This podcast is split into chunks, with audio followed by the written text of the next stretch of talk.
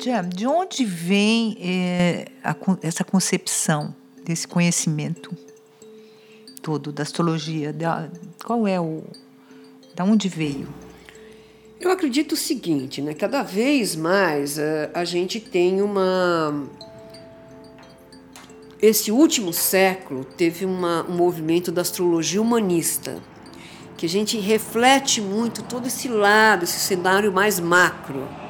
Mas a astrologia, ela remonta, assim, de 5 mil anos antes de Cristo e começou no, na Mesopotâmia, que hoje é o Iraque, entre o rio Tigre e Eufrates, que começou todo um olhar para o céu.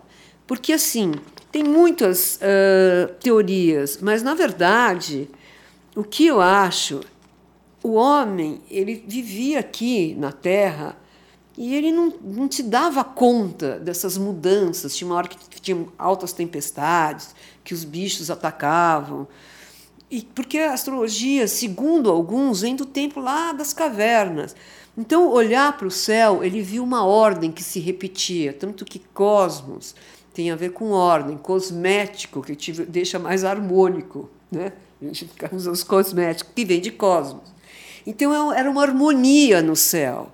E isso tranquilizava, dava um conforto, porque as coisas eram cíclicas. E quando as coisas se repetem, você começa a se sentir mais seguro. Então, sem sombra de dúvida, a astrologia é um saber milenar. É impossível de datar a origem dele.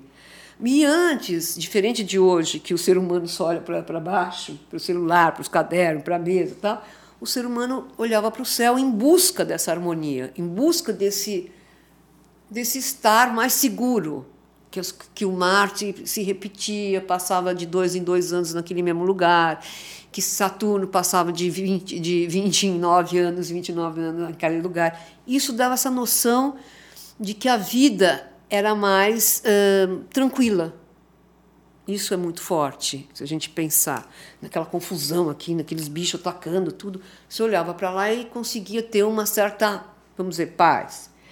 Então, o homem sempre, em todas as culturas, o homem sempre olhou para o céu, sempre procurando uma correlação entre os eventos do céu com os eventos na terra. Então, isso começou muito para a agricultura, para as épocas do plantio. E também, então, os fenômenos celestes e os acontecimentos na Terra também foram usados pelos astrólogos mais antigos para aconselhar os reis, para aconselhar os, as aristocratas sobre guerra, sobre governo, sobre tempo bom, sem tempo ruim, um céu uh, razoável, um céu tenso. Tanto que os sumérios eles tinham uma noção do que era Marte, que é um planeta vermelho, que eles falavam que era um planeta bélico. Eles tinham noção do que era Saturno, que era um velho que arrastava o chinelo no céu, porque ele andava devagar. E Saturno é o velho. Agora, da onde que eles tiravam isso? Aí ninguém sabe, ninguém sabe explicar. Então, já desde 5 mil anos antes de Cristo, já tinha umas uns tijolinhos de cerâmica, de barro, gravado com as fases da lua, com essa, com essa noção de ciclo, que é essa que é a matriz da astrologia. Né? E aí, uh, imagina que era tão forte a necessidade de olhar para o céu que todas as culturas criaram pirâmides, por exemplo, você vai para os maias, para os astecas, eles criaram pirâmides para observar Vênus. Você vai para o Egito, eles criaram pirâmides, tanto que era como sarcófago, como para enterrar, mas também como observatório astronômico. Os sumérios, que são os babilônios também, os sumérios babilônios, criaram os zigurates, que eram torres com sete degraus, cada degrau é, representando um planeta com a sua própria cor, e eles subiam lá e ficavam. Tem muitas imagens hoje, nesses livros de astrologia antiga, daqueles sacerdotes olhando para o céu lá em cima, numas torres, é os figurates. E porque eles eram uma coisa de contemplação. E naquela época era muito religioso também a astrologia, né? E, por exemplo, os sumérios, eles criaram todo um, um, desenvolvimento de cálculos astronômicos. Você imaginou sem telescópio, sem nada, só observando essa coisa cíclica. Então eles pegaram, eles tiveram a organização do tempo. É, então criaram os calendários já naquela época e sempre para propósitos antigos, agrícolas ou políticos. E depois a astrologia foi para o Egito. No Egito também eles criaram essa noção de divisão da eclíptica. A eclíptica é o caminho do Sol nesses 12 num ano. É o, é o caminho que o Sol faz. Então, isso até hoje a gente divide esse caminho em 12 signos que são os 360 graus dividido por 12, que dá 30 graus, que são os 30 dias de cada signo. Até hoje, tudo que foi criado no Egito ainda perdura. Então, é uma coisa impressionante, né? E eles também desenvolveram um sistema de casa, assim, da divisão da esfera, que também são as 12 casas que a gente usa até hoje.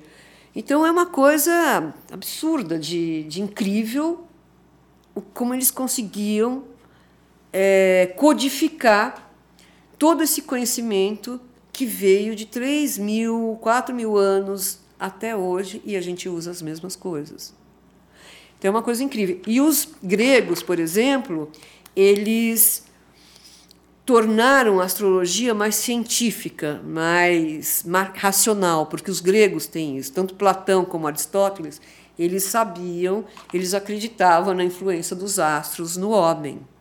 Então, por exemplo, estava falando dos gregos, mas um dos maiores testemunhos da astrologia do, do Egito é que eles criaram o zodíaco, que está hoje no Louvre. Você imaginou de 4.200 anos atrás? Está no Louvre. Então, por exemplo, o conhecimento da astrologia no Egito é de 4.200 anos atrás, e os horóscopos, criados como eles são hoje, é de 3 mil anos atrás. Então é uma coisa que a gente fica meio assim, impressionada com essa dimensão da capacidade do homem de fazer correlação do céu com a terra. Faz hoje. Quem faz isso? A gente consegue fazer uma correlação entre o WhatsApp e o Facebook. Tá? Então, é, esse, esse conhecimento ele, ele foi passando, isso que eu acho impressionante. Quer dizer, se fala também daquela biblioteca da Alexandria, no, que foi queimada, que tinha um conhecimento incrível da astrologia. E, por exemplo, a pirâmide de Queopos, que é a pirâmide mais importante, ela aponta para uma estrela Sirius. Então, numa determinada época do ano, 21 de março, que é o começo do ano astrológico, que é o começo de uma estação, ela está apontada para Sírios, assim como todas as, as arquiteturas, todas as construções maias e astecas estão muito relacionadas com Vênus, com toda a história de Vênus, porque eles viam que Vênus era uma deusa que, quando estava no horizonte, vinha copular com a Terra. E Vênus é um planeta da, do amor, da sexualidade, das relações humanas. Então é impressionante porque como a sensibilidade do ser humano para fazer essas correlações. Então a gente perdeu tudo isso, porque a gente não está conectado com a natureza, a gente vive em salas, eh, enfim, não vou fazer uma, uma consideração, estou lá viajando na história da astrologia. Né? Então, os gregos, voltando para os gregos, eles sintetizaram o conhecimento, eles trouxeram o conhecimento para um lado bem racional, bem lógico. E isso, como que começou? Porque Alexandre o Grande foi para o Egito. Ele foi invadir o Egito. Então ele tornou possível esse intercâmbio. Então se levou esse conhecimento para a Grécia e como na Grécia era uma, uma cultura muito mais racional, eles racionalizaram e tornaram aquele saber religioso, místico, numa coisa racional, que é astrologia clássica, que tem várias técnicas que até que estão vigentes agora no nosso tempo. Então a teoria das casas, a teoria da, da influência dos quatro elementos, terra, água, ar e fogo, que depois eu vou falar, tudo vem dos egípcios, dos gregos. e a teoria sobre casas, a influência dos signos. Então, o, e os gregos disseminaram esse conhecimento para Roma, para a Itália, para Roma, né, vamos dizer. E a Grécia, por exemplo, ela deu na astrologia uma estrutura intelectual. E em Roma se usava muito a astrologia na parte política, na parte de, de orientar os imperadores sobre guerra, sobre invasão. Depois, os árabes eles tiveram muito uma influência hindu, que é um outro departamento da astrologia. A Índia e a China criaram outro, um outro formato que também é muito interessante, porque tudo na mesma época. Aí tem todo o conhecimento do Jung, que fala do inconsciente coletivo, que num lugar você está se criando uma coisa, no outro lugar está se criando a mesma coisa, que foi também uma época da humanidade onde se criou pirâmides em tudo que é canto. Hoje ninguém cria pirâmides, se criou no Egito, se criou na Mesopotâmia, se criou aqui na América Central, tudo mais ou menos na mesma época. Então, os árabes eles foram muito interessantes em criar instrumentos para observar o, céu, que eles criaram os astrolábios.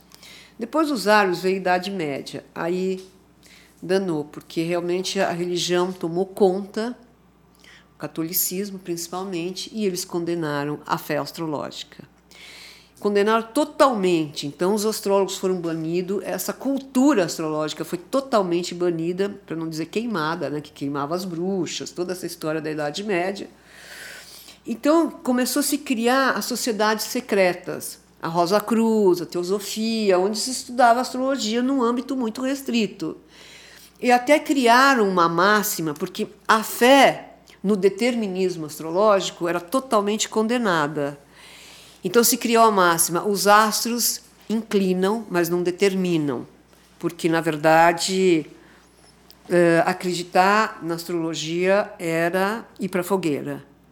Então que era toda aquela história também que não podia falar que a Terra era redonda, que a Terra uh, não era o centro do universo e era o Sol.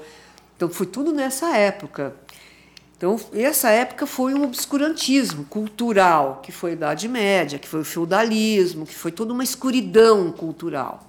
Depois veio a Renascença. Na Renascença, a astrologia foi renasceu também. Então, o número de astrólogos não parou de crescer.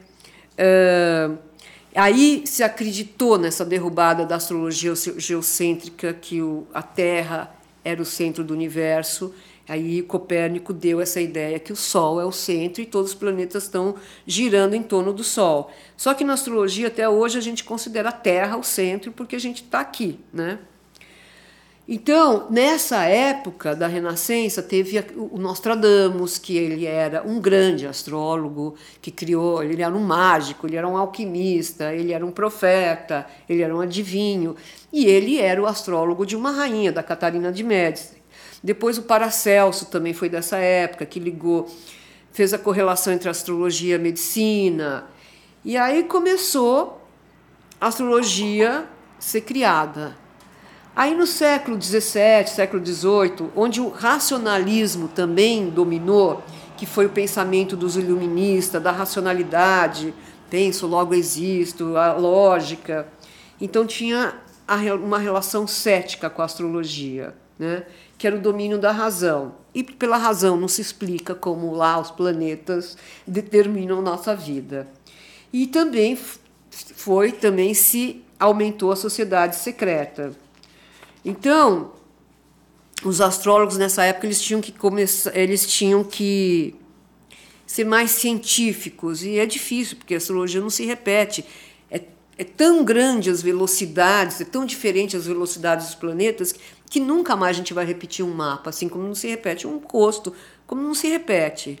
Então, nessa época, depois, no século XIX, século XX, também houve um renascimento da astrologia, e aí começou a se criar livros, e antes um pouco da Segunda Guerra, teve se criou os horóscopos diários de jornal, os almanaques, as revistas, e aí a astrologia começou a crescer de uma forma comercial, que era os, o horóscopo diário, que tem até hoje nos jornais. E isso começou muito recentemente pensando na longevidade da astrologia. E foi nessa época que se também criou, no fim, no século XX, a astrologia humanista, que é uma astrologia muito baseada na psicologia. Não é uma coisa mais determinista, mas são características psicológicas do ser humano. E é isso. E é assim como ela está hoje. É essa possibilidade de fazer uma análise mais psicológica, mais espiritualizada da astrologia e não tão determinista.